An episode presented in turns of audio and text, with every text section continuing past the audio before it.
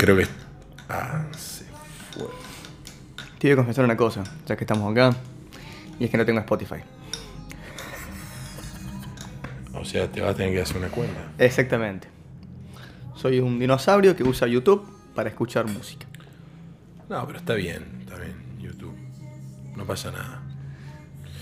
Lo Se importante me es. bloqueé el teléfono y me quedo sin música. Ese es el tema. Lo importante es, es streamear.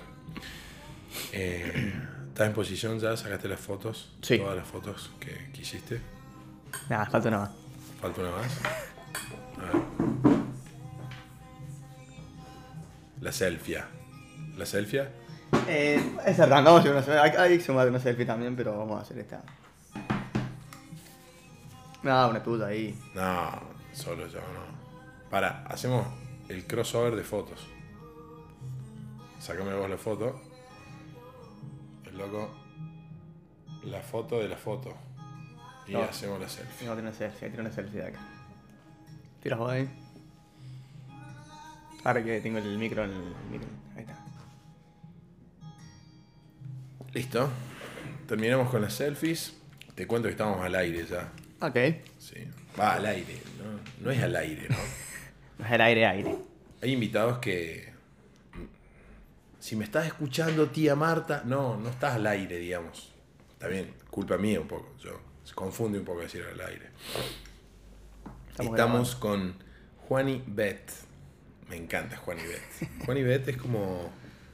Lo veo como una marca de ropa. O no, de autor. Eh, podría ser. Eh, no sé. Juan ¿Qué estilo? Bet. Soy pésimo con la ropa. eh. No, pantalones pinzados, así. Ah, Zapatos en punta, pero canchero, ¿no? ¿Canchero? Sí, canchero. Juan y Bet. Juan y Bet auspicia esta colección Juan y Bet. Reba. ¿va? Pero, para el que esté escuchando, Juan y Bet no es una marca de ropa de pantalones pinzados. Juan y Bet es. Qué loco, ¿cómo decirlo? ¿Un viajero puede ser? Eh, puede ser. Puede O ser. es alguien que en este momento está viajando. Me gusta más. Porque Complicado. viajero te taguea para. Che, tenés que viajar toda la vida. Sí. Eh, bien. Siempre hago lo mismo. Tiro una puntita así y, y dejo que el invitado o la invitada se, se presente. Bueno, eh, acá como dijo Valen, Juan Ibet, Juan Ignacio Betoli, eh, Córdoba Capital. Hoy por hoy, bastante viajero. Alguna vez fui pisero. Hoy me toca, como la gente dice, ser viajero.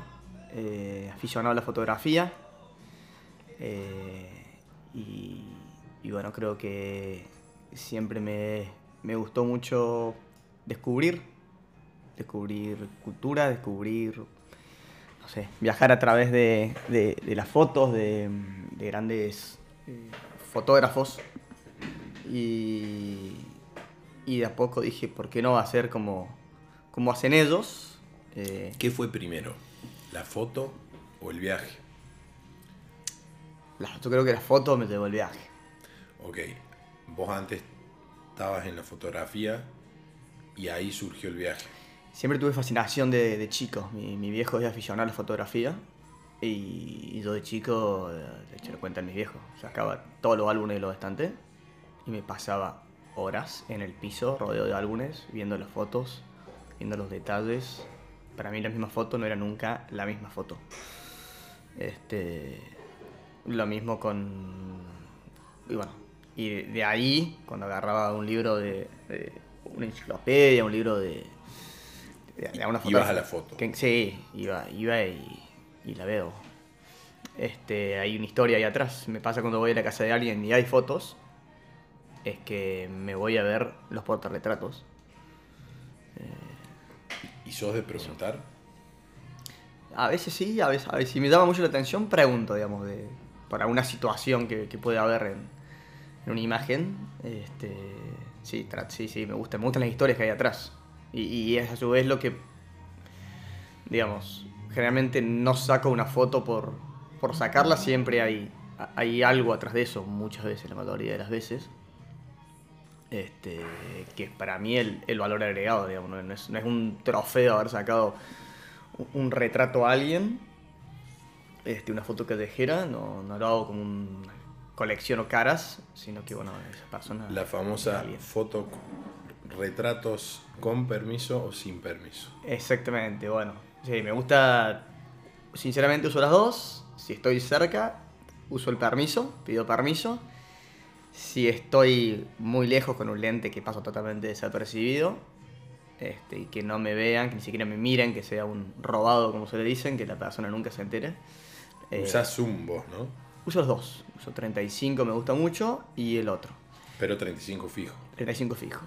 Incluso las fotos que saco, a veces cuando, cuando pido permiso, este, si puedo las imprimo o, o se las hago llegar a, a esa persona. Tenés algunas historias ahí, ¿no? Tengo un par, tengo un par. sí, sí, sí, me, me gusta... Bueno, inevitablemente esa gente es como que se queda en mí y forma de parte de mí.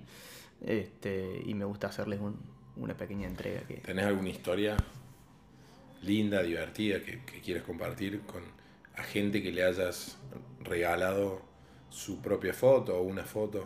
Eh, bueno, en realidad esto surgió en, en Vietnam. Estaba dando, estaba dando clases de inglés eh, como voluntario para chicos de primer año de, de la universidad. Y bueno, un día el tema comida, era el tema que estábamos hablando, salió a organizar un- una cena con los chicos, así que bueno, fuimos al, al mercado a hacer las compras. Y bueno, los vietnamitas son como muy... Así, tienen como no, no les caen muy bien los turistas. en- Te Ah. siempre con, con recelo. Ahí, siempre sospechan ahí con. Bien. Este. Forjado un propio por la propia historia. ¿no? Y sí, tienen historias muy, muy, muy duras, sobre todo por, por parte de Occidente. Este, pero bueno, siempre no, no te dan mucha cabida, sobre todo en esos lugares donde la gente le pone las cámaras en la cara. Y bueno, yo ya con mi cámara al costado, porque la llevaba todo el día, y a una mujer que era carnicera, que era una mesa de. Una mesa en la vereda, con toda la carne arriba, no Sí. heladera, nada. Este, me pregunta si le puedo sacar una foto. Eh, yo estaba con los chicos, entonces, bueno, los chicos le explicaban qué hacía yo ahí. No teníamos, tenía un intermediario que, que, que- quién era yo. Y la mujer orgullosa me pasó ahí que le sacara las fotos. Así que al día siguiente la imprimí y se la llevé. Al día siguiente le llevé la foto, la mujer estaba muy contenta, estaba chocha. Estaba chocha y, y Pensé que me iba a decir, se había olvidado. no, no, me vio y eh, me, me reconoció antes que yo a ella, estaba chocha. Y incluso, y bueno, y la foto y le quise sacar un sacar otra foto con la foto impresa, encima era, era grande. Y, y las mujeres de los otros puestos venían a pedirme que también le sacara a ella. eh. Así que, bueno, sí, para mí es una forma de, de tratar de mostrarnos de que no, no todos los, los viajeros somos son todos iguales. Sí. Eh, me, me choca mucho cuando, cuando veo eso, cuando veo, me pasó a ver no sé, gente trabajando, cargando cosas pesadísimas y, Y y que venga un occidental como- y le ponga las cámaras en la cara y así, Claro. un poco de, no Sí, sé, presentate. Eh, muchas veces me he puesto a trabajar con la gente que ir en bici, ir en moto, eh, parar y ponerme a ayudar a la gente, este, a compartir un, un rato con ellos. Y es más fácil así. Eh, a ver, es más fácil hacer la foto, pero digamos... Es más fácil, sí, lograr un buen resultado. Sí, pero digamos, cuando lo hago, no lo hago por la foto. la en ese caso, la foto decanta. Eh, Inclusive ahí está la historia que vos decís, porque si la haces de re lejos, por ahí no sabes por qué está cargando esa bolsa. Exactamente. si te acercás, te cuenta, mirá, esto, esto era de mi tío y mi tío se murió en la guerra y pa, pa, pa, pa, y te queda la foto con la historia. Exact- exactamente, exactamente. Así que, bueno, trato de, de combinar los dos. A ver, el, el- el robado me gusta mucho. Me gusta la persona que estaba enfocada en lo que está haciendo o mirando, que, digamos, como natural, al natural, sin, sin forzarlo. En alguno de tus tantos viajes, que ya vamos a entrar ahí, ¿no- ¿no te pasa que te al principio decís, wow, mirá los, no sé, mirá los turbantes que tienen, uh, mirá los vestidos que usan, y llega un punto que decís, no, pero ya me cansé de esto, vamos a buscar otra cosa, busquemos el ser humano detrás de los paisajes, los turbantes, los, no sé, alguna comida rara. ¿No te pasa eso? ¿O no dejas de, de que empieza a perder como el efecto wow en vos? Sí. Después quizás traes acá y, y para nosotros, los que nos quedamos acá, eh, llama mucho la atención. Eh, a ver, hay, no, no con respecto a la vestimenta y eso, porque creo que hace mucho a, a la cultura, a la identidad de un pueblo, a la identidad de las personas.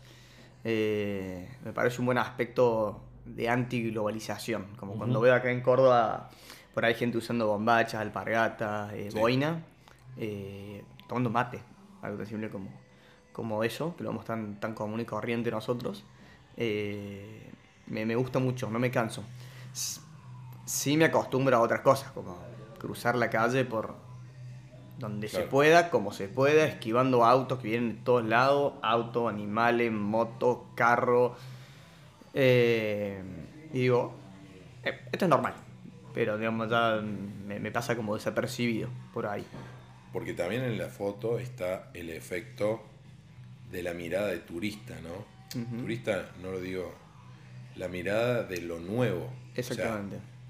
Viste cuando dicen ver tu propia ciudad con ojo de turista, bueno, es un poco eso. Es como que corres. Si sos buen buscador, vas a encontrar fotos lindas en tu propia ciudad donde viviste toda la vida. Y si no sos tan buen buscador, te va a hacer falta algo lo nuevo para. porque te va a sorprender todo. Y más si vas a países orientales o más. Sí, pero es, algo, es que hay cosas que tenemos tan incorporadas que no te das cuenta, como el mate. Claro. O sea, eh, somos prácticamente el único país del mundo, aparte de... Uruguay. eh, bueno, sí, perdón. Nosotros, Uruguay, bueno, Paraguay creo que toman el mate, pero digamos...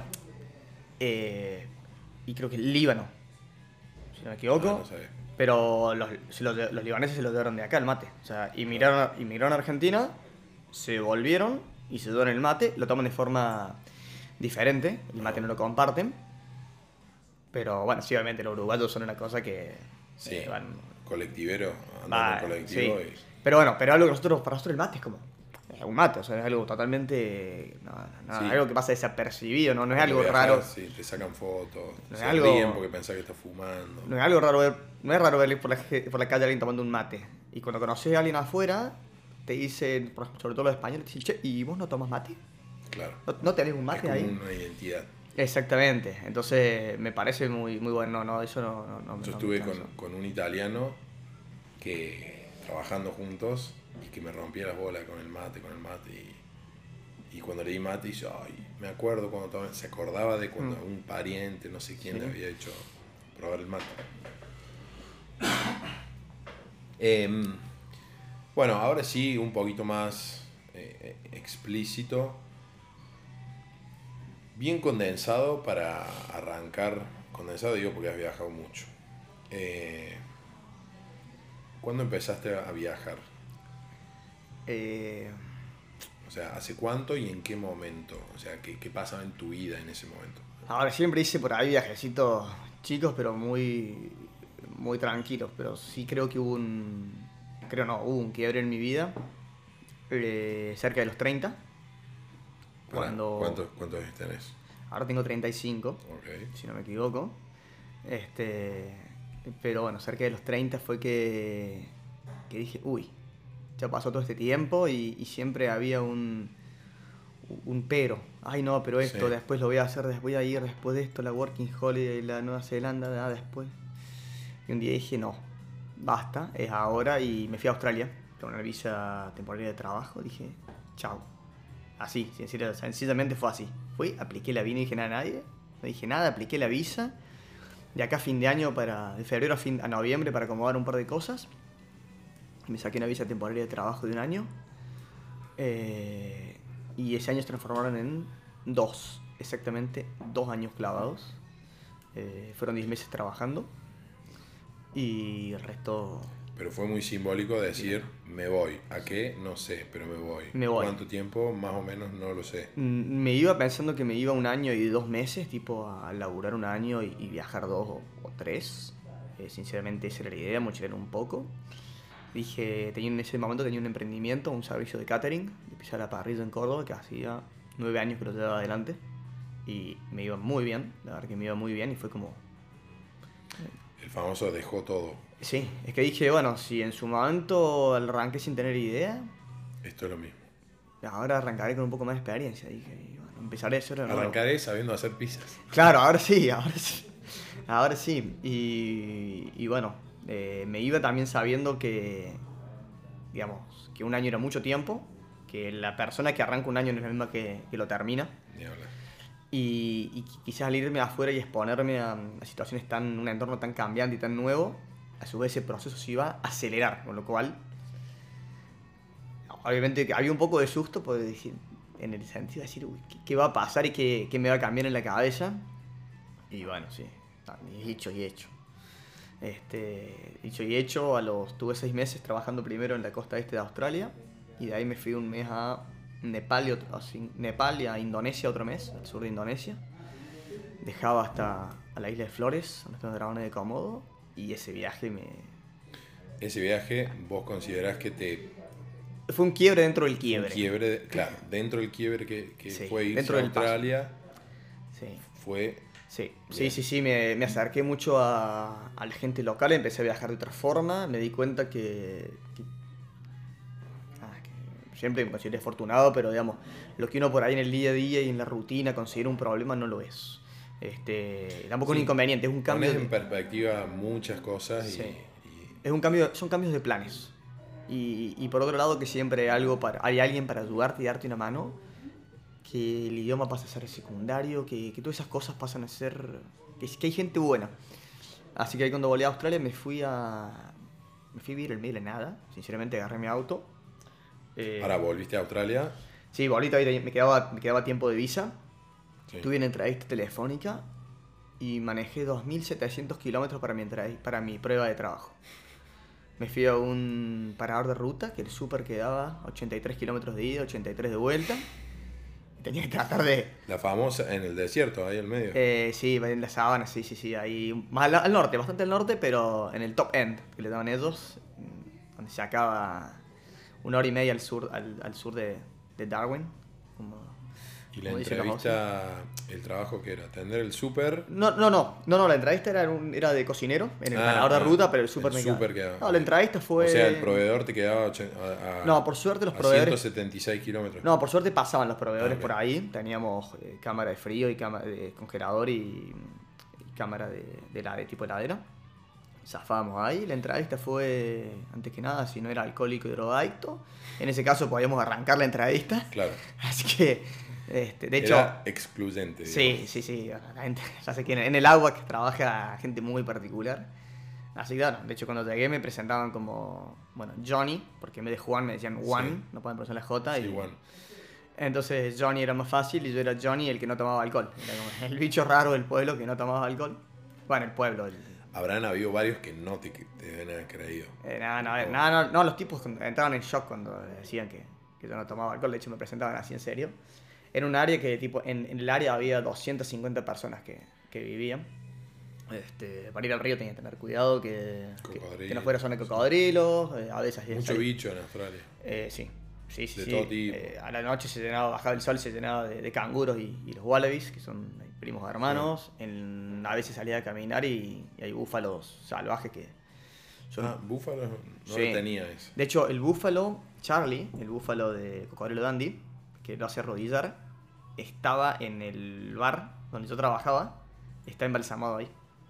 Ah, me jodés. El, el mismo, El digamos. mismo, Charlie está ahí, es, un, es una bestia, o sea, es una bestia, un bicho que no sé, los cuernos deben tener... La cabeza de un, un Fiat 600. Eh, los, los cuernos deben tener por lo menos dos metros de largo de punta a punta, es una, lo- es una locura, es una te embalsamás, la gente va a sacarse fotos con, con Charlie. Buen dato ese. o sea, Eh, el lugar antes era un... Sí, no, Creo que valió la pena to- Sí. tu historia con ese bar por, por, por esa referencia. El lugar era una, era una base militar de, de la Segunda Guerra de la Segunda Guerra Mundial. Este, y después había un cocodrilo embalsamado que tenía como 5 metros largo, una cosa así. Una locura. No, el lugar era. Fueron dos, tres meses. Y laburaste ahí. Sí, ahí laburé en, el, en ese parador de ruta. Este, mucha gente, los, los australianos viajan mucho dentro del país, Sí. tienen una cultura y la casa rodante Sí. muy, muy, muy grande, incluso la gente migra del, del sur al, al norte, escapándose del frío por el invierno. Eh, bueno, están muy preparados para, para eso, con, con camping para, Sí. para casas rodantes. De hecho, donde estaba yo había una estación de servicio, el restaurante, el bar, el parking para casas rodantes y un par de, de, de de- ¿cómo se llama? De cabañitas.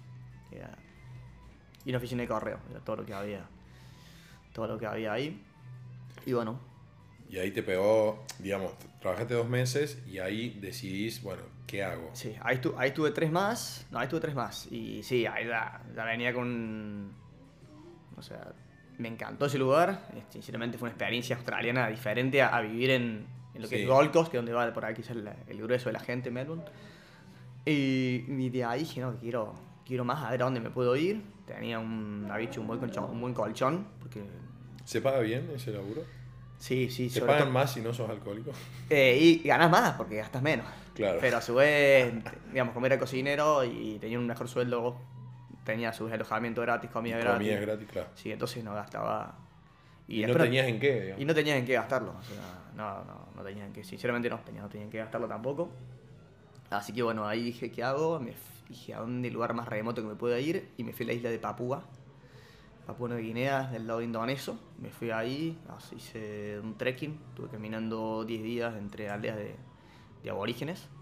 Y ya habías quitado Australia, o sea, habías dejado. Ya se me acababa la visa, sí. En realidad ahí hice un viaje en auto de 10.000 kilómetros, terminé al, al total, vendí el auto y chao, y piqué.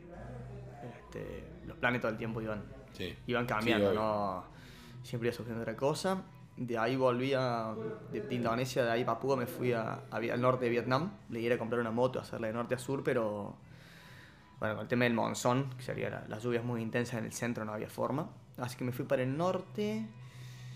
Y, y bueno, ¿no? Y, y eso, y, y ya más, más abierto a la gente, más buscando eh, la gente. Sí, la ya con ese chip Sí. eh, cambiado. Sí, ya, ya muy cambiado, o sea, ya el lugar para comer, o sea, no, no buscaba cosas, lugares occidentales para comer, ya me he dado cuenta que si no quería intoxicarte, ¿a ¿dónde está la gente, la gente local, que es comida fresca, buena, barata y típica? Este, así que de ahí terminé en un video de YouTube, en una entrevista, viéndola, quizás como, como estamos ahora nosotros. Eh, entre... O sea, una entrevista. No, como no, perdón, eh, viendo, per- disculpa, perdón, sí, no, no fue muy claro. Ah. Terminé viendo una entrevista este, entre Raymond, que es un, un español, que, Ah, que ok, se dedica al ok, ciclo- sí. cicloturismo, y otra chica que había hecho un, un gran viaje, que había tenido un cambio muy, muy grande en su vida, y ahí fue donde apareció, apareció la, la, la bici. Ahí va. Sinceramente, mi idea, ya estábamos en, estábamos ya en noviembre, diciembre del 2010 2018, ahí pasó un año. Pero para, nos plantemos ahí. Vos ves el video, ya venías viajando, ya venías con esa cabeza de, de viajar, de, Sí. de abrirte a nuevas culturas, sobre todo no occidentales. ¿Qué fue que viste en la bici de... Y no una cosa más de, bueno, qué lindo viajar en bici, pero es lo mismo. O sea, ¿qué fue lo que te llamó la atención de empezar a pensar, che, ¿y por qué no viajar en bici? Eh, bueno, fue, en realidad fue, insta- fue instantáneo, pasaron unos minutos y, y dije, ni se te ocurra, y ya sabía que, que no me iba a sacar ese de la cabeza. En la bici encontré, me parecía que era algo que juntaba muchos atributos. Era simple, Sí. sencillo, fácil de arreglar, Ujú. barato, económico, eh, tracción a sangre, o sea, no, Sí. no hay otra, no tenés que saber de, mucho de, de mecánica. Eh, es un modo quizás también sencillo para acercarte a la gente. No, estás llegando en algo costoso, estás llegando en algo de una forma simple y, y muy humana.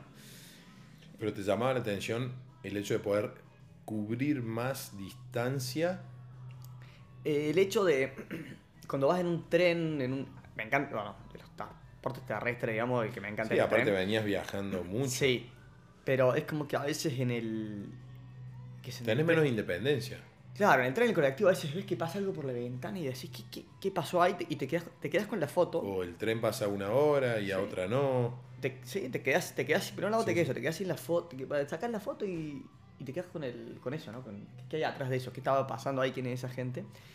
Eh, por otro lado, me pasaba que a veces, no sé, digamos, querés ir de un lugar a otro y tenés que volverte a una ciudad grande para, para buscar la... para triangular y irte a un pueblito que hace muy difícil de llegar, que no tenés donde, no tenés donde dormir, que el transporte es caro. Eh, yo también, ¿no? Tenía estadística de, de- de los gastos. Eh, en cambio, la bicicleta, ¿cuál era? Era libertad. Para donde, donde quería parar. Bueno, viste, Paraba. es la libertad, o sea, la independencia. Sí, por eso era, era, era todo eso. O Era, sea, es un medio de transporte, Sí. porque es un medio de transporte. Cualquier cosa que no sea Sí, caminar pero- es un medio de transporte. Eh, y es muy independiente. Exactamente. Yo, la bici se me llega a pinchar y no era una moto, tenía que arreglar. La más en cargaba. lugares como los que vas vos, donde no estás en Europa occidental, que tenés trenes, aviones, Sí. bus, lo que sea. Bien, entonces ahí, tac, el veneno ya estaba en Sí, tus venas. sí. ¿Y cuál fue el paso de Bueno, dónde fuiste? Ahí se metió, ahí empecé a averiguar un poco de, de bicis, porque no tenía idea de bicis. Ahí estabas en Vietnam. Ahí estaba en Vietnam. Este, me había quedado con muchas ganas este, de conocer Mongolia. Esta chica en el video hablaba de, de la cordillera del Pamir, en Tayikistán, la parte de la ruta de la seda. Este, Uzbekistán también resonaba. Y conocí viajeros que me habían hablado maravillas de Irán. Así que básicamente tras dije, bueno, Mongolia, el clima, el, el invierno es muy, muy duro. Eh, una línea aproximada. De ahí dije, bueno, ¿cuándo? Para esperar que pasara el, clima. Así que dije, bueno, fines de, marzo del, del 2019. Eh, ¿De dónde puedo salir? De China. Creo que en China voy a poder encontrar la, la bici, lo que me falte de la ciudad grande, Beijing, antes de, de arrancar el viaje. Así que bueno, seguí viajando un poco más por el, por el Pasaron 3, 4 meses. Sí, estamos en noviembre, este, viajé un poco más por, por Vietnam. Me hice, bueno, me hice una escapadita fugaz a Argentina, una cuestión familiar de, Ah, ok. de dos semanas. Ok. Este, que no, o sea, también no estaba previsto eso, pero, pero me vine, me fui al norte de Tailandia, Myanmar. Tuve la suerte de entrar a Myanmar antes de- del último golpe de estado. Este, país que me encantó. Y bueno, ahí ya sí, volé, compré las alforjas en, en, en Bangkok, en Tailandia, cocinita nafta. Bueno, también fui instruyendo en, en todas esas cosas, la carpa, qué carpa, cómo cocino, bolsa de dormir, ahí los climas. enorme. Sí, hay una cantidad de productos, variedad. Y hoy, bueno, está, se está acelerando mucho a su vez eso, lo que es la variedad de, de bicicletas. Hoy está el tema del bikepacking, que está, está creciendo mucho. Y contacté unos pibes en China, que tienen una fábrica de, de bicis, hacían bici para cicloturismo. Así que bueno, Pibes chinos. sí, unos Ah. pibes chinos que uno solo hablaba inglés, así que con él, con él me, me contacté. De hecho, la página donde las, las podía ver es como un mercado libre chino. Y la traducía y la traducción era cualquier cosa, era ah, increíble. Y nada, ver la descripción. ¿Qué quieres cada parte de la bicicleta? Tenía que andar adivinando. Esta palabra traducida tenía nada que ver. ¿Y ahí te pusiste medio pro o seguías con esa, bueno, trato de elegir lo mejor que puedo, pero tam- tampoco me vuelvo tan loco? digo. No, para. eh, sí, mira, para nada. Al, al contrario, eh, me considero bastante. Lanzado. Sí. Bastante tirado en ese, en ese aspecto. Eh, no sabía nada de bicis. Nada. Este. mm, Así que dije, quiero algo simple. No quiero freno a disco. Quiero algo, un freno que lo pueda cambiar así nomás, que de última lo, lo desactivo y, y chau, que no tenga problema con, con repuesto. Y frenas con las zapatillas. De última, sí, sí. En el peor de los casos frenaba así. Eh, un cuadro de acero que si se llega a partir por algo, te lo Es suelve. que acero es lo mejor para. Eh, muy resistente y, Flexible. y, te lo, y te lo puede soldar cualquier, que- Cualquiera. cualquiera con cualquier eh, soldador, no hace falta nada más. Eh, sí, sí vi ¿Le que la- dijiste para qué la querías? Sí, sí, los, los chicos se, se dedicaban a hacer bicicletas para eso y querían fomentar Ah, eso. bien. Ah, ok, ok. No, sí, sí, el primero le- les planteé lo que estaba buscando para que ellos también me, me asesoraran un poco. Eh, sí le fijamos quizás en... el- Ahí sí te fuiste para allá. Sí, ahí, bueno, saqué unos billetes para... Me fui de Tailandia, me fui a China a mediados de marzo. Eh, le pifiamos con el ancho de la rueda. eh, me gustaba un poco más el off-road, Sí. los senderos y... Pero bueno, a ver, la mejor bici que puedo tener es la que Es la que tenés. Este, sinceramente, al día de hoy veo la- los caminos que recorrí con esa bici y digo... Igual está bueno Imposible. porque vos tenés, si hubiera sido para mí ese bici, estaríamos 30 kilitos Eh, más. si, si hubiera clavado, sí, si 30. hubiera clavado un poco más. yo- ahí estaba pesando 51, 52 kilos. Sí, 50 kilos Sí. serían, 50 kilos más. Y, y bueno, era una rueda muy angosta, se Sí. clavaba más que nada. Yo, yo no digamos, ese, ese viaje no estaba preparado para hacerlo pensado, así que yo tenía, no sé, esculturas de madera, máscaras, cosas que había comprado y que no las podía mandar a Argentina. Entonces la gente por ahí me, me cruzaba, me cruzaba con unos viajeros, unos tipos que, unos alemanes que venían en bici y me decían, ¿qué tantas cosas llevas? Y, y ellos se habían quedado sin, sin nafta, cuando se había nafta para cocinar un poco más adelante, si no había nada. Y cuando abro la alforja para, para, para buscar la nafta, para dar, convidarles, para darles, y a mí me preguntan, ¿qué tanto tenés? Entonces saqué una escultura de madera, le digo, bueno, tengo esto, que no sé para qué sirve, le digo, pero cuando llegue el momento indicado lo, lo voy a saber lo voy a poder usar en una escultura de madera, unas, unas manos, una cosa media rara. Sí. Poder ver el lastre que llevaba, herramientas de, para arreglar la bici, que menos mal que no la tuve que usar porque no hubiera sabido cómo usarla. Y al final nunca la usé porque todo lo arreglé sinceramente con precintos, alambre que iba encontrando en el camino y una pinza. La mejor herramienta que compré fue una pinza. Y por el camino cada pedazo de alambre que encontraba que era bueno, lo iba juntando y el que estaba en peores condiciones lo iba tirando y iba recambiando mi, mi stock de alambres con el cual arreglaba, arreglaba todo. Como Ah. buen argentino, sabías atar Es con que alambre. sí, sí, ahora aprendí a mejorar la técnica de atado. me, me he instruido en eso. eso. Hay, una, hay una forma de, sí, sí, he aprendido cómo, cómo atar mejor para que no se, no se corte viste los que hacen corrales, Ujú. Lo cortan justo. Giran, giran, giran, tac. Exactamente, sin que, se, sin que se caliente se corte. Hay una, hay una técnica ahí. Es, es muy útil. No, es la mejor, la mejor que puedes llevar en esos casos son precintos, pinza y alambre, un buen alambre dulce. Arregla todo con eso. Este, así que bueno, con este bici Pero para, sacaste el- Los alemanes vieron que tenías Sí, eh, nafta. Sí, sí, vamos. Ellos, ellos, me, pregun- ellos, preguntaron, convidaste. ellos me preguntaron si más adelante había, había, había un lugar para cargar nafta. Le digo no. Y todas las, las pocas camionetas que vi de los pastores que había eran todas diésel. Así que, bueno, a mí tenía suficiente hasta llegar a, a destino. Le, les pasé nafta para que cocinaran. Este, y, y suerte. Espero que hayan llegado a destino.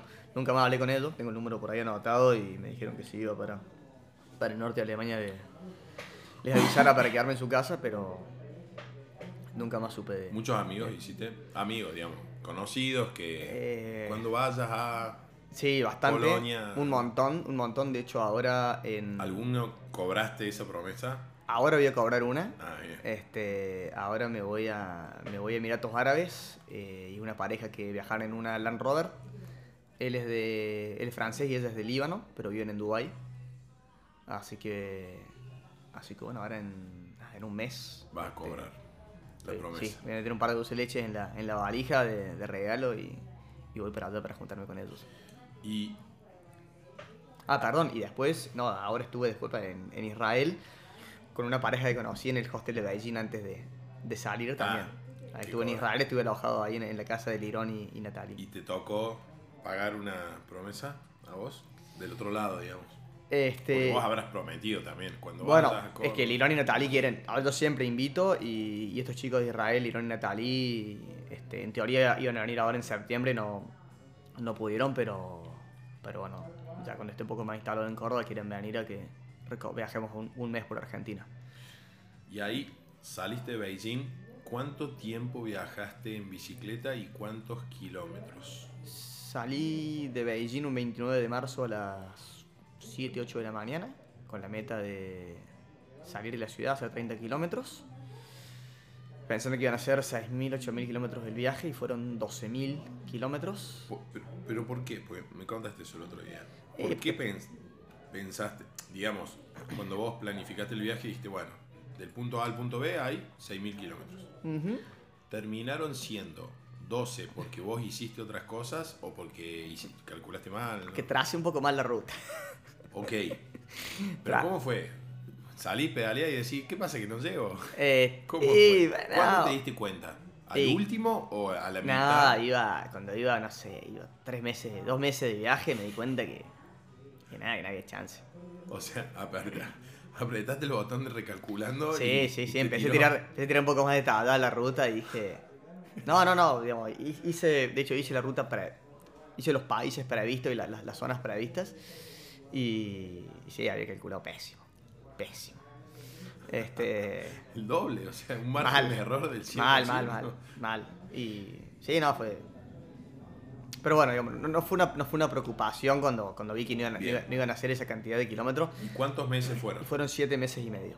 Ok, vos en 7 meses y medio hiciste 12.000 kilómetros, que es súper relativo, pero para poner en contexto a alguien que está escuchando, que va en, está en Avenida Circunvalación y puso Spotify y una- algún amigo mío tuyo, y está andando y dice, de acá a Villa Allende hay, ok, son 12.000 kilómetros, son 7 meses, nada más, o sea, tu, tu- tu meta no era cubrir países, no estabas, no, no estabas corriendo, No. aunque hay de esos viajeros, Conocí, conocí un pibe de Inglaterra que sí. rom- rompe récords. Eh, Sí, conocí un pibe que estaba aburrido y ese año no tenía nada que hacer y se le pintó ir de, de la fábrica, la fábrica de, de Giant en Shanghai Sí. a, a Londres, volvió a su casa en Londres pedaleando. Pibe que es ciclista. Cada uno, sí. Eh, y un cálculo fuerte, yo digo, hice 12.000 kilómetros en bici, como que... eh, ¿Y dónde terminaste terminé en Teherán, en la capital de Irán. de Irán? Eh, De Beijing a Teherán. Hice. Salí de China, Mongolia, la República de Altai de Rusia, Kazajistán, Kirguistán, Tayikistán, Uzbekistán, Turkmenistán e Irán. digamos, me parece pésimo el chiste, aquí no están, pero da. No, no están. Son todos. eh, No, están, yo cada vez están, que están, no están, están. sí. ¿Cuántos Sí, son? eh, son seis países. están. ¿Qué quiere decir? ¿Quiere Están decir es algo? tierra de. Ah, bueno, ahí va. Land, es como. Exactamente. Auckland, eh, New Zealand. Sí. Bueno. Exactamente. Bien, qué dato ese es para un asado, así que lo, Este- lo saco de abajo de la manga. Sí, sí, sí. Bien. De ahí viene em, la tierra de los tierra de- tayikos y bueno, a su vez taj- Claro. los tayikos, si no me equivoco, los tayikos eran, eh, quiere decir tayik, viene es una raíz que viene, viene de siete, quiere decir siete clanes, que había, bueno, siete clanes de, de nómades que estaban en Tayikistán y eso quiere decir Tayikistán, por ejemplo, cada uno tiene su... Eh, Turkmenistán es la tierra de los, los turcomenos, turcomanos, perdón. Todos, todos tienen su una- bueno, un significado, ¿no? Obviamente. Bien, una eti- etimología o epistemología. Siempre tengo la misma duda. Epistemología es, es el estudio de. Sí. Etimología es Creo que, de dónde viene la creo que etimología, creo que sí. Pero lo tienen. Pero bueno, el cálculo por ahí es fuerte, 12.000, ¿no? Pero bueno, mi, mi cálculo sencillo fue... Uno camina 5 kilómetros por hora, 4 o 5. En la bici, o que vayas a 12 o 15. Porque bueno, mi bici pesaba con todo 60, más de 60 kilos. ¿Con vos encima? Sin mí. Ah, bueno. Este, un lastre importante. Y, mm, y bueno, 12, 15 kilómetros por hora. Tengo todo el día para pedalear, no tengo otra cosa que hacer. Digamos, multiplica y no es un Y número. Nada puede malir sal. Claro, o sea, bueno, eh, eh. Otra cosa es cuando, bueno, tenés que estar todos los días, vas todos los días pedaleando, con el frío, la lluvia, el viento, la arena, el barro, la nieve, pero Eh, bueno. Teherán era el punto final. el punto final, sí. Ok, llegas ahí. Que obviamente debes tener para escribir un libro que lo vas a presentar en Leduro. Si algún día se escribe ese libro. Eh, está muy avanzado. ¡Apá! Si estás escuchando esto, Belén, te cuento que el libro está muy avanzado. Está muy avanzado, sí, sí. Eh. Belén me ofreció, me ofreció ahí su espectacular, Belén de Leduro. su espectacular lugar para, para representarlo, así que Eh, entonces, y Bunkeruelo se queda con las fotos. eh, así parece. Ok. No Escuchaste, se, no Belén. se pelee, no se pelee. Eh, para, volvemos entonces. Terminás que decía todo lo que pasa en el medio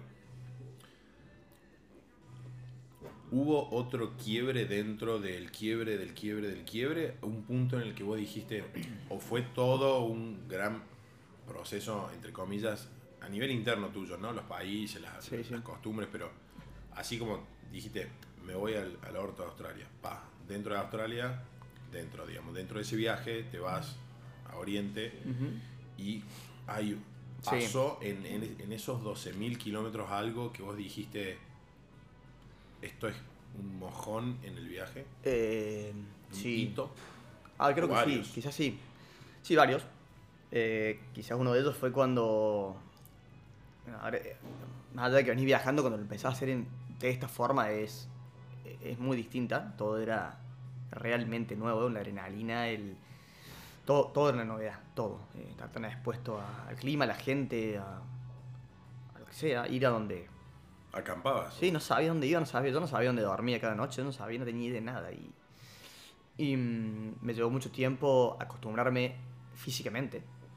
Eh, yo hacía Porque vos saliste como Dios te trajo al mundo, no hiciste nada. ningún tipo de preparación, ejercicio, algo, nada. Una vez se me ocurrió cuando era chico, unos meses entre andar en bici, los salí los sábados para querer ir al sur a andar y nunca lo hice, quedó ahí. No, no, pero antes del viaje. Claro, digamos, bueno, pero no, por eso, es, es- esa es mi última conexión, con, Claro. mi única conexión con la bici de así salir a andar en bici. Eh, y acá, bueno, llevaba un año sin hacer ningún tipo de actividad física de deporte. Me compré la bici y salí con el objetivo de hacer 30 kilómetros y salir de Beijing. Eh, era la única meta del, del día. Eh, y bueno, fue, fue, fue, un, fue un proceso fuerte y duro, complejo, quizás de, adaptarme muscularmente a, a esto, de todos los días pedalear. Eh, y cuando salgo de Mongolia, que fueron casi tres meses, este, entro a Rusia y estoy saliendo, la última noche estoy en Rusia por entrar a Kazajistán. La última, ma- la, perdón, la última noche no, la mañana. La última mañana en, en Rusia dije, esto es... No quiero más. No, no, esto es lo que quiero, esto, Ah, esto, es increíble, esto es Ok. esto realmente es libertad sobre rueda, esto es...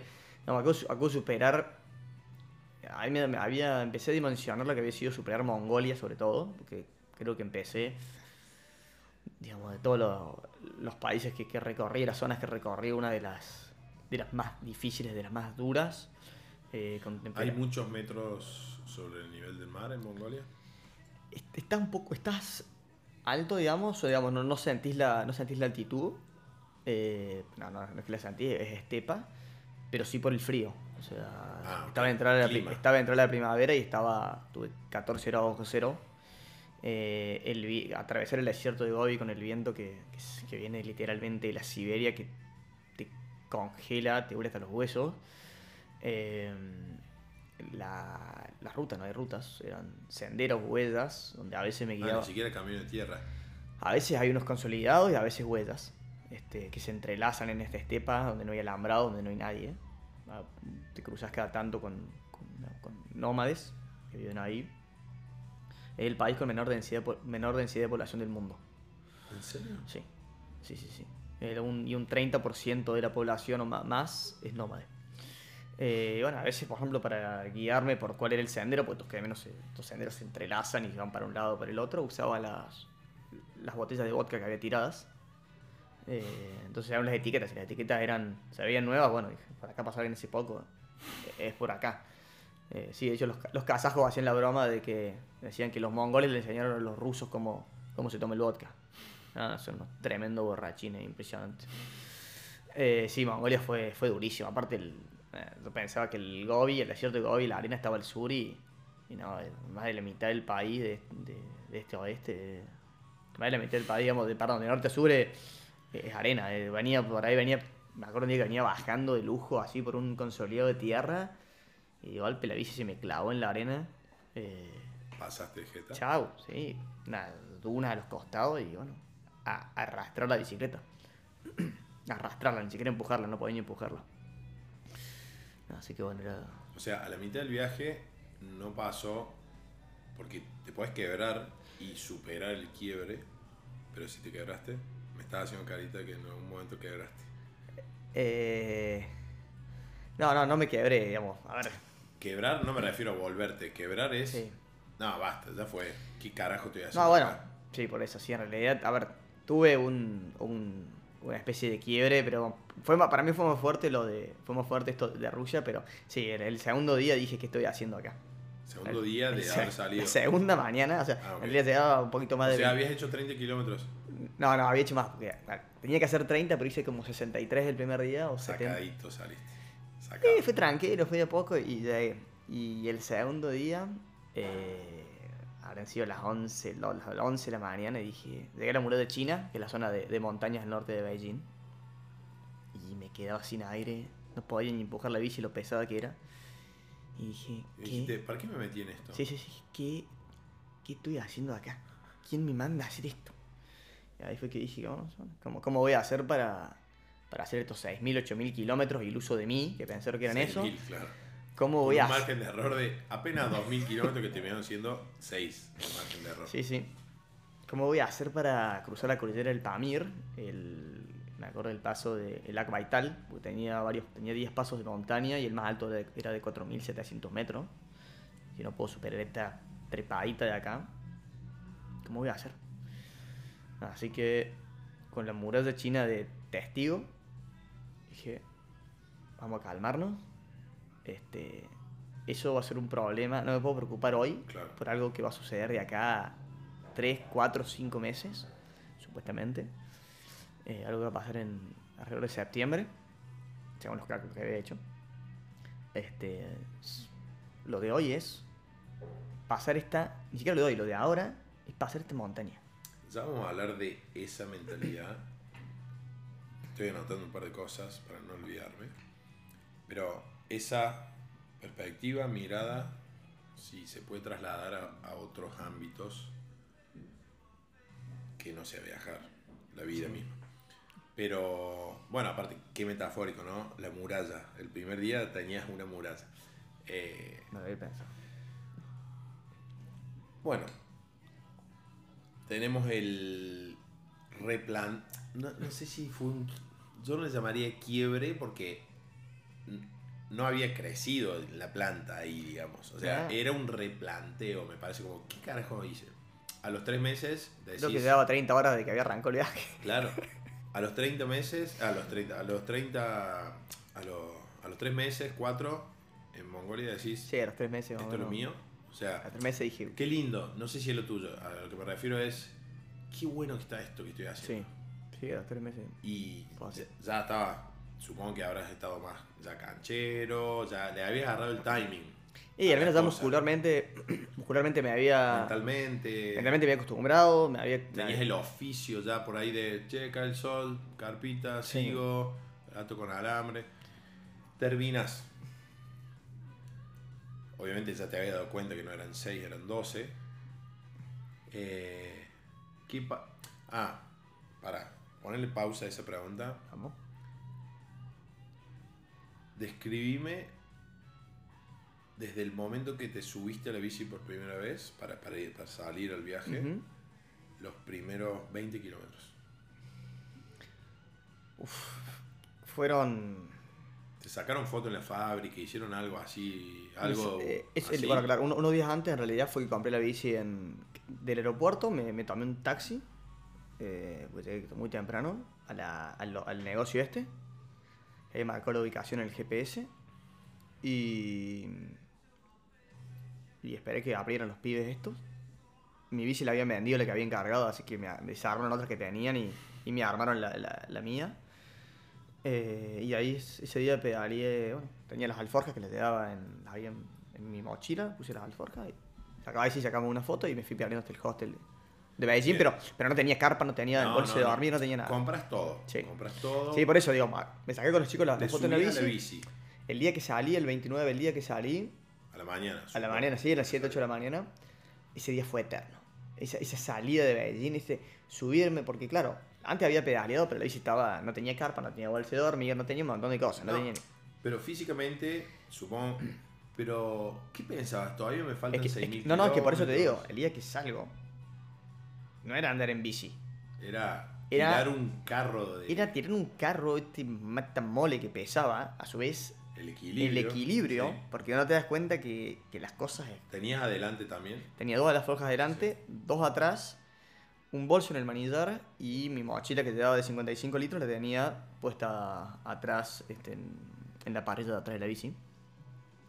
Eh, no te das cuenta de- tema de ese, del balanceo, que te mueve un poquito y se te mueve para, Sí, sí. para todos lados. O sea, Doblar también, bueno. no, no, doblar el, el equilibrio en la bici, los primeros, los primeros metros era como aprender a andar en bicicleta de Pero cero. ahí, ¿qué pasa ahí en vos ahí? Era un. nada, Era un nerviosismo total. ¿qué, qué es esto? Era, era, era sinceramente aprender a andar en bicicleta. Con De 60 nuevo. kilos. Sí, sentirte un, un torpe que se, eso, se te mueven, aprender a, a frenar, aprender a. Pero estabas como en Ah, piloto automático para adelante. Wow, vamos, sí. El replanteo viene al otro día. Sí, el otro día, no, va- es, vamos, vamos a ver, vamos a ver qué pasa. Eh, era de. Bueno, no, Beijing es una ciudad que no, no termina más, no sales más, Sí, es una ciudad imagino. inmensa. Eh, no tenía idea dónde iba. Entonces todo, tener cuidado que no te atropellen, tráfico. No tenía idea dónde iba a dormir. Digo, ¿qué pasa si, no sé, estoy acampando y me viene la policía y no se puede acampar y terminé en una comisaría china? Lo único que quería, lo último que quería, es- lo último que quería esa noche o cualquier noche era terminar en una comisaría china porque, no sé, qué pueden llegar a pensar. Sí, Este, mm, no tenía ni idea. Es más, no había armado nunca ni siquiera la carpa que había comprado, nunca ni siquiera la había armado. Yo no sé ni cómo se armaba la carpa que tenía ahí. sí. Ya vengo viendo tu estilo. Este, Tu estilo es a- aprendamos mientras a lo gallo se llama el estilo. fabriquemos el paracaídas eh, cuando ya saltamos del avión. Pero está bueno eso. Eh, Para, bueno, para otra cosa, o sea, no sé, avanzaba 3 kilómetros y paraba a ver el cuento de kilómetros, a ver cuánto voy. Después aprendí que mientras vos ya llegamos a la India, ya llegamos a la India. Sí, otro tema es que mientras vos paras a ver el cuenta de kilómetros, no estás pedaleando. Cuando Claro. paras a, a- porque tenés que tocar el set, tenía que. Es tiempo que estás perdiendo de avanzar. Sí. O sea, mientras vos ves, calculás, sacás toda la Sí. parábola, el, es tiempo que no estás avanzando, o sea, es tiempo que estás perdiendo. No es que, ah, voy a llegar a tal hora. No, no, porque estás perdiendo tiempo quieto. Así que, ¿querés avanzar? ¿Querés llegar allá? Pedalea. y pedalea. ¿Tenés frío? Pedalea y va a entrar en calor. ¿Tenés hambre? Pedalea y va a llegar donde tenga. comida. Comida. ¿Estás embolado? Bueno, pedalea que se te pase el embole. Porque... Me gusta. No, No, no, es como. Estoy sacando muchas metáforas para la vida. Todo se pasa, es que sí. Igual que, bueno, la subida, la bajada. Sí, sí, es sí, la vida muy metafórico. Eh, más allá que suenen como muy cursis, pero digamos, si los decís vos que pedaleaste más de 12.000 kilómetros, eh, Y pará, chocaba la bici, quería estacionarla, quería parar y no sé, me llevaba puesto un, una, una verja, una parecita con las alforjas y. Uy, se hizo un tajo la alforja. Uy, sí, no, era. bueno, llegas a, a- Estamos cuando saliste, llegas a tu, tu destino, por decirlo así, ar- arbitrariamente puesto por vos. El primer día. ¿Y qué pasa? Llegás, supongo que habrás tenido medianamente cómo te ibas a volver. eh, volviste a Argentina, Al final del viaje, fueron siete meses. siete meses y O medio. sea, estamos en mayo, más o menos. El final del viaje. Diciembre. No, no, al final, no, yo salí, en, salí a fines de marzo, salí el 29 de ah, marzo. fin de marzo. Y ok. llegué a Argentina. Ahí una laguna que no se me confunde la fecha de salida desde Argentina. Octubre. No, no, en noviembre. Ok, Noviembre, llegué, no me acuerdo si noviembre. fue un, un 11 o un 17 de noviembre. Fue que. Es muy fácil buscarlo porque la noche que yo salí de Teherán, de Irán, eh, casi se produce la segunda primavera, primavera árabe. O Eh, sea, te fuiste medio justo. Sí. Eh, unos días antes de llegar a Irán saqué, saqué el pasaje de vuelta. Eh, quizá un poco apresurado. lo hubiera- pero bueno. No sé, vos no sabes a veces qué, qué va Sí, a pasar y con quién te vas a encontrar.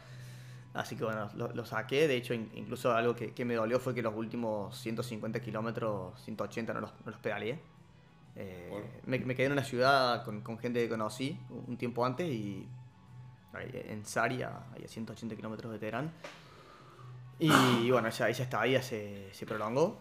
Eh, y bueno, ya estaba mi, mi pasaje sacado, en- tenía dos pasos de montaña, no me daba el tiempo para llegar al aeropuerto y, y- y ir pedaleando. Este, y ¿Vos la- querés llegar al aeropuerto pedaleando? yo iba a llegar al aeropuerto pedaleando. Incluso yo quería llegar pedaleando. Esa quizás no se puede ser una parte de, orgullo de qué, pero me la había mentalizado de de- quería llegar pedaleando y, y sacarme una foto con ese cartel que dijera Terán y, y con la bicicleta. Este, eso fue algo por ahí que, que me dolió, pero bueno, de la experiencia que viví, eso. No, por ahí lo- los haces, te sacas la foto y si total el tiempo no existe. Y, y a, a ver, si quizás un día vuelva. Haces esos 150 kilómetros. Sí, de. Salia a Teherán, sí. Pero bueno, la cosa que del- al final me fui en un, me tuve que ir en un taxi con, con, el, con el orgullo quizás un poco un poco golpeado, este, con toda la bici desarmada, con unos cartones, literalmente, con una caja, una caja de bicicleta que había pedido en una bicicletería que, que estaban por tirar. Eh, fui el loco que, que ese con, que con film. Sí, con film. Le di la bici con los cartones, lo acomodé más o menos, envolvimos todo este paquetón. Además tengo una foto del, del carro del aeropuerto con todo, Eso. todo desarmado, o sea, manurio, ruedas, ruedas sacadas en la bici, sin ¿Y no pedales. te parecía, tuviste tiempo de pensar como, qué loco que esto armado es, eso, es todo eso, libertad, un medio de transporte e- económico, tracción a sangre, porque verlo desarmado después de haber hecho todo, puedes decir, como que separado no sirve y lo juntás y podés hacer... Sí, sí, era, era ver este. Era, era- a veces bueno, tengo esa costumbre de, de ver fotos, de revisar y pasarme horas viendo. Y, y veo esta foto del carro con todas estas. Las, las ruedas, una arriba y la otra, y así. O sea, vos lo veis, un, una pila de metal, Sí, de, sí, de de cosas. De, Basura, parece. Sí, es que parece- Una bolsa, o sea, un montículo sí, de aparte, aparte estaba todo sucio, digamos, de hablar, tierra, ni hablar. Ti- Este, y, y de golpe llegué a Córdoba, la armé y. Y bueno, y la- las alforjas igual, las alforjas las junté, las embolemos con, con, con- todas con film, con un solo paquete, como fuese una valija y. Chao. Y llegas a Córdoba, obviamente, bueno. Yo trato de buscar lo, lo La- no obvio. A la terminal de ómnibus de. Llegás a la terminal, porque te viniste en Bondi a Buenos Aires. Sí, exactamente. Y lo hubieras De hecho en bici. Vine de sorpresa. Era, creo que era más peligroso hacer de Buenos Aires a Córdoba Eh, en bici. sí, bueno, en la- las rutas argentinas son complicadas, no, tienen, No. no. tenés margen de banquina y. Y Eh. ahí, un- ahí me agarró un poquito la ansiedad aparte. Sí, ya está. Bueno, llegás y, bueno, la familia, tu casa, pero ¿hubo algo revelador que dijiste, ponele, no sé, no, dejá, quiero dormir en el piso? Cosas raras así que decís, Eh, no, dejá, eh, no sé, eh, me voy a bañar en el río, ponele. Cosas que eras un in- sí. adap- inadaptado Me, me, pare- me, pa- me pasaron un par de cosas en Buenos o Aires. al revés. Yo, Te yo- bañabas mucho. Yo volía sorpresa. Yo venía, mis viejos no nadie sabía que venía. Justo un amigo me escribió cuando estaba en el aeropuerto. Casualidad, un amigo que, la he visto un par de días antes, que vive en Buenos Aires y, y cordobés. Y me escribió cuando estaba en el aeropuerto. Aquí hora llegaste, te voy a buscar. Llegué, me dice, vamos a ir a un restaurante a comer un bife de chorizo. A Buenos Aires. Llegué a Buenos Aires a las 11 de la noche. Y cuando entro al restaurante abre el, el metro y recibía. Y yo acostumbrado, de varios meses por países islámicos, me llevé las dos manos en el pecho, como me acostum- acostumbrado a ese lugar. No lo hacen ellos, pero era un gesto que, que, que se lo vi a una persona y me gustó mucho. Y al metro le dije salam aleikum, que como se saludan los, los, los, bueno, los islámicos, los árabes. No te diste cuenta. No, Obvio. no, no me di cuenta y el tipo me miró como... ¿Qué, qué hago? pasó? ¿Qué sí. tengo que decir? sí, ¿Tu sí. amiga? ¿Qué? ¿Tu amiga qué hizo? Mira, mi amigo no Ah, tu no, no, sí, no, no dio, Marco no se dio cuenta. Y al día ¿Y vos te siguiente... diste cuenta? Yo me sí, ap- lo terminé de decir y me di cuenta. Y nada, le pedí como disculpa, hola. Y... Nada, fue como una vergüenza que pasé, digamos, propia, pero. Claro. Pero nada. Y seguiste hablando como. Sí. No, disculpa, culiado. Sí. Y como más confusión todavía, Ajá. porque no Sí, era sí, un extranjero. Este. Después, bueno, algo que no estamos acostumbrados nosotros es que al principio. me levanto al día siguiente lo de Marco, me juntaba con un- otro amigo que, que vive en el, afuera, justo estaba en Buenos Aires. Y bueno, estaba la, la chica ahí, que la niñera de, de los hijos de mi amigo, que la conocía, y la saludé con la, le di la mano. No, no Ah, estamos sí. acostumbrados a darle la mano a una mujer, digamos, generalmente Sí. se saluda con un beso en Argentina, eh, o con hombres también. Y cuando vuelvo me dice la esposa de Marco. Che, me, me dijo, creo que es Carmen, me dijo Carmen, quedé impresionada, que de, de tu formalidad, qué formal. ¿Por qué? No dice porque le diste la mano. Y Y a esa ni siquiera te diste cuenta. esa ni me di cuenta, Claro. esa ni. Y después sí, cuando llegué a casa, bueno, llegué a casa un domingo de la mañana de sorpresa donde golpeé la puerta de mis viejos y... Hola, aquí estoy. Con la, la bolsa de ¿Sí? chatarra. sí, sí, sí, así. El film. Con la bici. No, no, yo la había armado. La, Ah, la terminal no, la armé en la terminal y ahí me vine hasta, me ¿Te viniste andando de la terminal? En realidad no pude andar porque me, se me había golpeado el se había golpeado el cuadro y no entraba bien la rueda trasera. Ah, Así que la tuve la, la, la- En el viaje. Sí, en el avión. La, la la traje, digamos, al, al costado mío, no entraba bien la rueda Pará, trasera. Te fuiste de la terminal a tu casa. Caminando- Sí, caminando. Sí. ¿Dónde vivís? En Parque del Surfing. Parque del Surfing. Bueno. No. ¿Cómo todo toma perspectiva, no? Vos decís, uy, no, te estoy. Pará, hice Bueno, 90.000 kilómetros, es que- hubo tramos que había 10 grados bajo cero. ¿Cómo toma todo perspectiva? Que la no? gente te dice, y te fuiste de la terminal a tu casa. Claro, acabo de hacer 12.000 yo- kilómetros, hijo de puta, y te impresiona. Mal, y yo- y me acaba de pasar a mí. Eso es como, sí, o sea, eh, son 3 kilómetros y medio. eh, estuve pedaleando más de dos Claro. meses arriba de los Y 3.900 ponele- metros. Y chispeaba. Te mojaste el pelo. Sí, no, no, no. No, no. Sí, no, pero loco. esa pregunta, y te de Sí. corte, terminar en mi casa es como, De hecho, la hice, yo la hice. eh, una pregunta, sí, pero es muy común. Y bueno, sí, como así vos llegué a casa y era mi viejo, che Juan, ¿qué querés? ¿Querés que compremos esto? para ¿Qué querés para comer? Y yo como, da, papá. Lo que haya. "Cua- sí, lo que haya. Lo que sí quería un sanguchito de miga y una coca, sanguchito de miga lo extraña.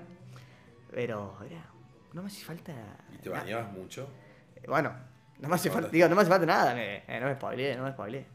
Me pasaba que, sí, me pasaba que pasaba por el baño, me iba a lavar las manos y veía la ducha y, y me una metía a la ducha, de onda. O sea, aparte era, viste, hacía calor, era de noviembre. Este, me bañaba, no sé, cuatro veces por día. Cinco veces por día. O sea, me iba a pasar, le llegaba a casa, me lavaba las manos, oh, míralo, me metía a la ducha. Eh, ah, bueno, llegué a estar, eh, llegué a estar nueve días sin bañarme eh, en el viaje, bueno, hasta cruzando el, el desierto de Gobi, ¿no? No había... Pero si, si es seco el clima, no pasa nada. No pasa nada, no cuenta. Con 10 grados bajo cero, cuenta. 10 grados bajo cero no cuenta. Debe haber una ecuación que a medida que van bajando los grados, tenés más días para no bañarte. Hay más margen. Podría haber una teoría ahí.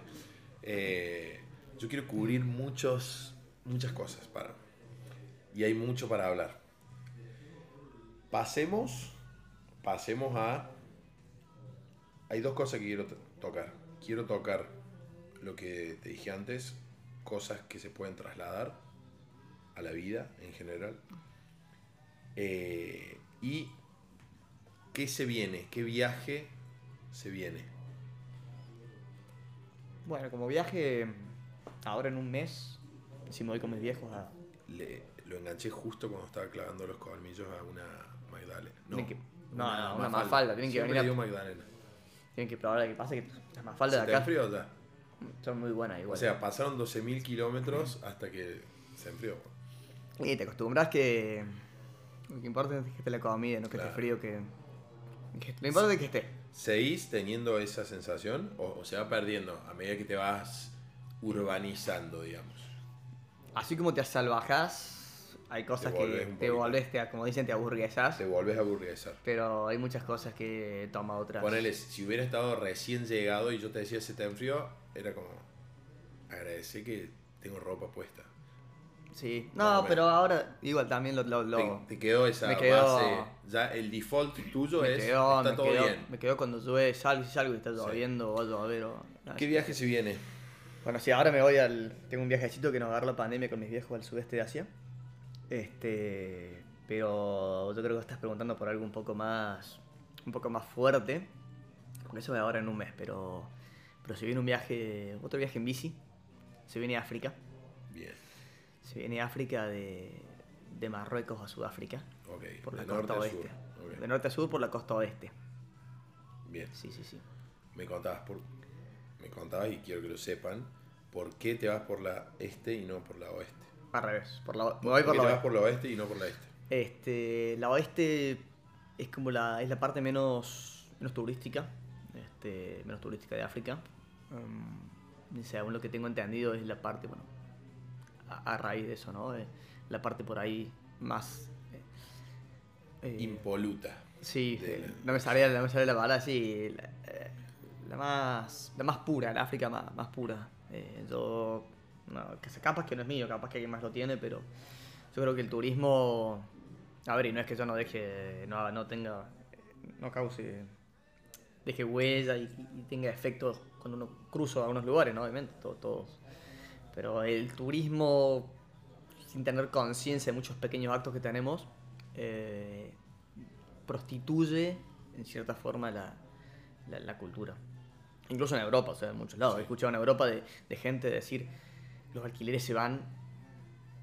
eh, son imposibles porque a la gente le conviene alquilar por Airbnb su Sí. departamento que, que, que a una persona que vive. Entonces, la gente que alquila, que los propietarios son menos los propietarios en, en Europa, este, muy caro de por sí comprar un piso, de golpe los alquileres son imposibles y los tipos tienen que irse, salir a su vez más lejos de la ciudad. Y el ciudadano que vive ahí ya no quiere vivir ahí porque No, no. dejó de ser su, su lugar. Es que- un lugar turístico. Exactamente, es turístico, se van los, se van Sí. los precios de los restaurantes, de los bares, Sí, sí. del alquiler, de todo, por eso. Este. Y. Y bueno, y así con, con todo, ¿no? Eh, luego, ¿qué es eso? La, la ropa típica a veces, o, o la- la- los rituales y costumbres pasan a ser un, un circo para el Sí, turista. ah, todo, todo eso. Em, Y, perdón, y ni hablar de que muchas veces los occidentales se vuelven un, un billete con patas. O sea, es ah, bueno, sí. Esa es la otra. Es que, o sea, todo es un dólar. A veces, muchas Sí. veces es. Uy, che, ¿me querés sacar una foto? Un dólar. Te paso, bueno, dale. Y después un dólar. Te, la hace así. Eh, ¿Has calculado bien la distancia ahora? Y yo creo que sí. Con Ah. que mejores el margen de error del 100% ya vas a haber no, aprendido. no, no, ¿no? esta vez creo que sí, no, no, no, esta vez creo que la detallé más. Y sí, son como unos 16, 16 mil kilómetros. Por ahí. O sea, vas a andar bien. No está fuera de lo que Juan y Beth. Creo que son 16, 18. Yo creo que no está fuera de lo digamos, de que nadie, digamos, cualquiera lo, lo puede. Eh, Lo, lo- lo Sí, cualquiera, muy entre comillas. Él dice cualquiera, pero. pero- Eh, No sé, es que, como dice el dicho, que Sí, sí. caminante no hay camino, camino se hace andar. se hace el andar, y bueno, es lo mismo con. No, acá- es bueno, verdad. aquel, aquel caminante o el, o el rodante Claro. se hace el andar, uno va, va sumando esa, esa experiencia. Estaba pensando. Va a ser un viaje mucho más duro, sin duda, sin lugar a dudas, de condiciones. Ahora tenés climáticas. calor. Voy a arrancar con frío en el, en el del Sahara. Voy a arrancar con frío ahí, desde, por eso es que arranco en esa época del año para poder cruzar el Sahara. Mm, Medio peligroso me parece en verano, eh, con las temperaturas tan altas. Y después de tener así, calor, lluvia, barro, Barro. arena, eh, bueno, y un par de, de animalitos, viste, insectos, Sí. de todo. Lamentablemente malaria y mosca tsetse. No dejes de cosas. hacerte las vacunas correspondientes. Podés Sí. ir al Hospital Misericordia, que está la medicina del viajero. Exactamente, ahí, ahí me puse la fiebre amarilla y ahora tengo que ir por un, por un par más. De hecho, estoy, estuve ayer y antes de ayer estuve con ese, ese temita viendo las vacunas que, que me harían falta. Y pastillas. Pastillas, sí. Bueno, un, un botiquín de Sí. primeros auxilios. Eh, como es tanto lo que. Y, más por lo que es Bunker Velo, por la bici, por. por bueno, ¿por qué no? Por emprender, por animarse a hacer cosas. eh, voy a pasar al último tema en, en un minuto. Que quería tocar.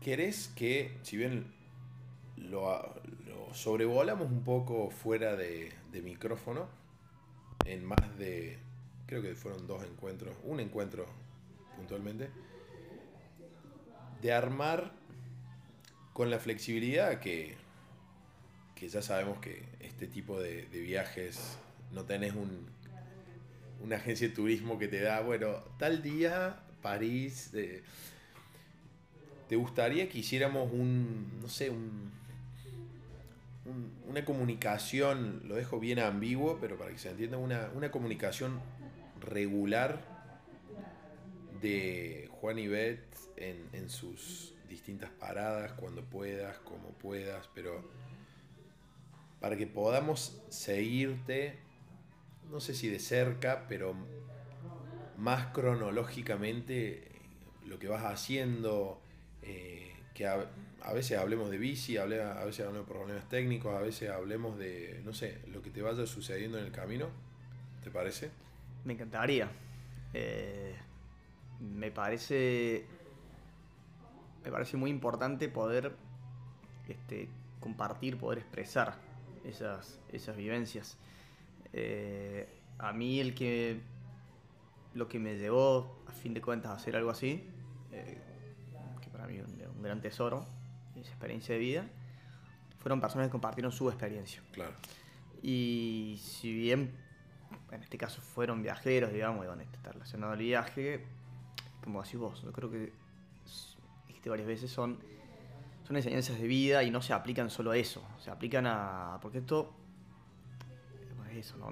no es esa palabra que empieza con P corta, que no la quiero volver a decir porque ya queda muy, muy repetida, sino lo que es en realidad es, son sueños. Son sueños, son pasiones, este, como emprender un, negocio, como es tu caso.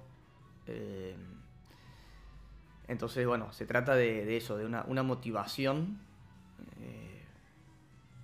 Bueno, uno nunca sabe a quién puede llegar a darle una mano a tocar. Este, Seguramente será al indicado, como así tantas cosas he escuchado y algunos, algunos me llegaron y otros otros no. Entonces, bueno, me parece me parece muy, muy buena idea poder este, compartirlo. Ya le vamos a dar forma para tratar de, que tengas el menor trabajo posible, o sea, que, no se convierta en una tarea más en ese viaje, sino que hacerlo sin fricciones para vos y, y a medida que, bueno, te lo permita el, la situación en la que estés. Eh, ok, cerrado eso, así como eh, yo pregunto cosas al aire, ¿viste? Entonces, medio que no hay mucha. Igual ya lo habíamos medio hablado antes, pero yo he cerrado un par de promesas en el aire, ¿viste? Como nos conocimos con el video. Eh, sí. El podcast se prometió así ya. bueno, ok.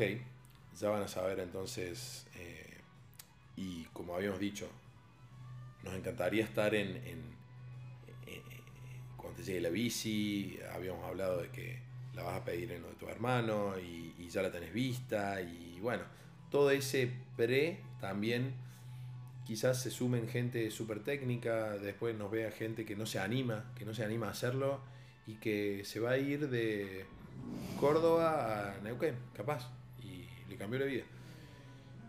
Y me voy al último tema, que hace rato lo vengo queriendo tocar. el viaje como metáfora, y, si te ves en algún momento, sé, que me has contado que has dado un par de charlas, pero por ahí quizás han sido charlas, ah, vení a contar tu experiencia. Las has contado, has tenido estudiantes de la secundaria que para el asombro de sus profesores los has tenido muy cautivados eh, no sé si puede dar el nombre del, colegio. Sí, sí, para, bueno, para las monjas azules. Las monjas, para las monjas azules. Eh, Gran experiencia, muy linda experiencia. Bueno, en base a eso, ¿no se te cruzó en un momento, no sé cómo llamarle también, porque muchas veces la, palabra, la palabra no es la cosa, pero muchas veces la palabra se termina asociando el viaje como, como metáfora, como emprendimiento, como, como la vida misma, como lo que decíamos recién, la subida, la bajada, que si tenés frío. O sea, pedalea, pedalea. Yo digo siempre para adelante. Un día avanza un metro, un día avanza un centímetro, pero, pero avanza, o sea, avanza, avanza y hay, hay veces que avanzas 0,001 milímetros que algunos le llaman parar. Bueno, ponele que paras un día, pero avanzar, o sea, seguir avanzando. Y Argentina no es ni el país que mejor está ni el que peor está, no existe. O sea, hay países que no sabes si te levantas vivo y Argentina es un lujo. Y, prefiero pensar en eso y no que en Suiza no hay robos y en Argentina sí. Entonces, ¿te ves en algún momento, la pregunta concreta es, ¿te ves en algún momento, lo hagas o no, dando, ya preparando un poco más, teledirigiendo tu, tu viaje para personas, para animarlas a viajar, entre comillas, metafóricamente lo digo. Eh, no le quiero llamar charlas motivacionales, Sí. coaching. No, Pero bueno, lo, pi- lo pienso y, y- y me encanta. Eh, a veces quizás no, no me echo el, el tiempo realmente de, de hacerlo o, o- de estructurarlo para presentárselo a, a alguien como proyecto. Este, pero bueno, obviamente que tengo la persona. tenés la... Esto sabe que algo entre manos traías. No. Me pareció. A mí me Bueno. va surgiendo, yo, yo cuando hablo me van surgiendo En, cosas. en realidad, perdón, es- perdón, estoy olvidando de alguien que, que, que sí co- confío en eso y pasa es que ha pasado, un tiempo y la pandemia por ahí nos hizo olvidar de, de Sí. muchas cosas. Pero bueno, hubo, hubo- en realidad hubo alguien aquí en Córdoba que, que creyó en eso, que es este, Isaías Goldman. Eh, al final, ah, me habéis dicho. Eso, bueno, eso que- quedó en la nada, este, bueno, pero él me ofreció su, su espacio para hacer Bueno, una ya charla. tenemos dos personas. Y, y, y bueno, y también dar charlas motivacionales para sus, los estudiantes de sus talleres de, de oficio. Me encanta. Me encanta Él, él- él- él tuvo esa visión y él fue el que me lo propuso. Bueno, justo lamentablemente vino la pandemia. la pandemia para. Digo, lamentablemente para, para mucha gente que lo pasó muy mal. Este. Y quedó, en la, quedó ahí, quedó en la nada. Pero. Ojo, esta persona no lo sabe todavía. Digamos, capaz que no puede. que- Ah, ok. Pero se me acaba de ocurrir la persona. eh, que ya vamos a hacer el puente después. Puede llegar a ser muy interesante para los dos. Porque yo creo que el, el chiste, el truco en esto es que vos no tengas que sentarte a planificar un. Si, si no te nace de adentro, sino que cuentes tu experiencia con dos o tres vueltitas de rosca para quien te está escuchando del otro lado. Eh, entonces, quedamos en que vamos a hacer una, no sé cómo llamarle, un... Vas a ser como un en- enviado especial, no sé cómo decirlo. eh, Un un, repre- un cronista. Un representante Un de, representante, de, no, de no, un en África. Bunker Velo, me, me- me gusta más decir que Bunker Velo va a estar con vos, porque vos sos Juan Ibet. Juan Ibet, eh, inclusive estamos estamos hablando de marca, de logo, así que Juan Ibet es Juan Ibet, no es un pantalón pinzado. Eh, no, Juan Ibet eh, es Juan Ibet, y cómo comunicar eso, me gusta más decir que, o sentir que Bunker Velo va a estar con vos, contándole a un montón de gente lo que estás haciendo. Eh, tenemos el viaje, tenemos este germen, está plantado ahí, que no soy el único que te lo propuso, o sea, ya tenés dos personas. Eh, y bueno, muchas gracias. Ah, ¿cómo nos conocimos? Eh, Lo voy a contar yo porque fui yo el, el, el stalker, eh, entonces, di- digamos, déjame dejarme mal a mí mismo. Haciendo un trabajo de inteligencia en redes, yo busco gente que le guste el café y, la- y las bicis y, y les hablo directo. Marketing peer-to-peer. Entre, bueno, la gente que me meto, veo, abro tu perfil, va, le gusta el café, le gustan las bicis, saca fotos, dije, vení a un Velo, te quiero conocer. Yo no sabía que habías ido, o sea, yo vi rápido un bikepacking, chao, olvídate. Y viniste y ahí a mí me gusta no, no ver el trailer de las películas. O sea, si me hubiese metido a ver, no, vení y viniste un día, charlamos y acá estamos. Han pasado esta será la tercera cuarta vez que nos vemos. Y descubrí al ser humano que hay detrás de, de una cuenta de Instagram. No, no somos una cuenta de Instagram. No Eh, pero la, la cuenta de Instagram muchas veces es la, la- la puerta de entrada. Que me encanta que así sea. Eh, así que acá estamos a punto de, creo que todos un poco viajar de, punta a punta a África y conociendo una excelente persona y agradecerte por tu tiempo. Eh, no, la verdad que bueno, gracias a vos, Valen, para mí va a ser eh, un gusto esto que me sé, me parece como un, un, compromiso para, para soñadores, ¿no? De, de que ustedes ayuden a, transmitir, acompañarme y, y, y desde allá, bueno, poder ir en cierto punto streameando Claro. eh, lo, que, lo que va pasando. eh, me encanta, me encanta, me encanta la, la idea que se haya dado, como se dio, totalmente eh, simple. Yo venía por, por un café y terminamos acá Terminamos. con un montón de proyectos. Sí, sí. Ahí. Así que bueno. Bueno, muchas gracias y bueno, no me queda otra palabra para decir que ampliaremos. Ampliaremos. Porque esto da para rato. Gracias, ¿eh? Nos vemos. Chau a todas y a todos y bueno, gracias por estar siempre al lado de este fogón cada vez que se enciende y se acerca gente muy linda al fogón de Bunker Velo. Gracias.